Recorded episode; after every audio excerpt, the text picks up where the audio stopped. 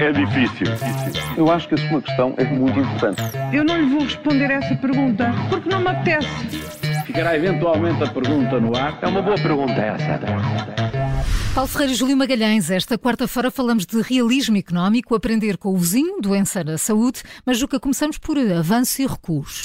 É isso mesmo, ser ministro é dar de frente com a realidade. Hum, esta semana o ministro da Saúde teve duas opiniões diferentes. É, Manuel Pizarro contrariou no início da semana os sindicatos que avisaram logo que a ala pediátrica do Hospital de Louros ia fechar ao fim de semana. Ontem veio dar o dito por não dito, foi ao local e percebeu mesmo que vai fechar. 24 horas bastaram para o ministro perceber que está fora eh, e dizer como se faz não é a mesma coisa que estar dentro e fazer. Teve assim o seu primeiro de muitos choques, com toda a certeza, com a realidade e com Lisboa, que ainda vai conhecer. As boas graças com que começou não parecem durar muito mais tempo, nada que não se estivesse à espera. Olha, e por falar em espera, haverá alguma área do SNS que esteja a funcionar de forma, digamos, satisfatória? Hum, não sei, quase todos os dias há, há dados preocupantes sobre a capacidade dos serviços. É, sim, há uns dias foram as listas de espera, cá está, não é? Para algumas especialidades. No Hospital da Guarda, por exemplo, espera-se 1401 dias, quase 4 anos, para consultas de cardiologia e há outros hospitais e tempos de espera para consultas superiores a 3 anos. E ontem ficámos a saber que a área de saúde mental pediátrica não está melhor. Faltam pedopsiquiatras, faltam camas de internamento e há esperas longas eh, para consultas no Serviço Público de Saúde, que neste caso chegam aos 200 dias.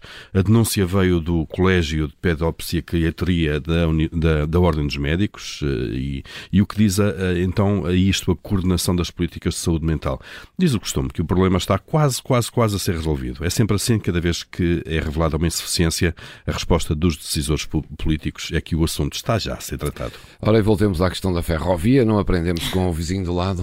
Eh, está difícil a entrada de, de operadores privados. Ontem o Jornal Notícias dá conta que a falta de informação das infraestruturas de Portugal está a travar a entrada de mais privados na exploração da ferrovia. Já aqui ontem também no observador Helena Matos e o Paulo Ferreira deram conta do desastre de gestão da administração que há anos graça na CP e que nos traz, de resto, um atraso considerável neste tipo de mobilidade e também no desenvolvimento do país. Os espanhóis já fizeram este trabalho e com grande sucesso. Ora, em Portugal, desde 2018, que o governo transpôs a legislação europeia e aprovou a liberalização do setor ferroviário. Já vamos em 2023 e os privados dizem que não têm acesso à informação. Isto é mesmo nosso e é mesmo para demorar umas décadas. E vamos em bandeirar em arco com alguns indicadores económicos de 2022 ou preferimos ser realistas? Um, ontem, Fernando Medina deu, um, digamos, uma no cravo e outra na ferradura. Sim, é verdade. Sacou do crescimento do PIB, do aumento da produtividade e, sobretudo, da descida da dívida, que disse ser impressionante, uh, e lamentou o silêncio da oposição, que classificou também de muito marcante perante, este, perante estes indicadores.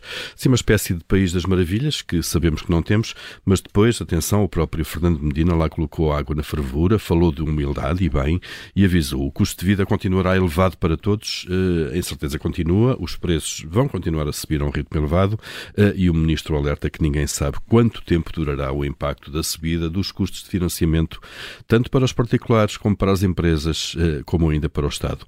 Portanto, o país está melhor, mas as pessoas nem por isso. Paulo Ferreira e Júlio Magalhães com as perguntas que marcam a atualidade. Amanhã a nova edição é sempre a seguir ao Jornal das Sete. A questão é difícil. Eu acho que a sua questão é muito importante.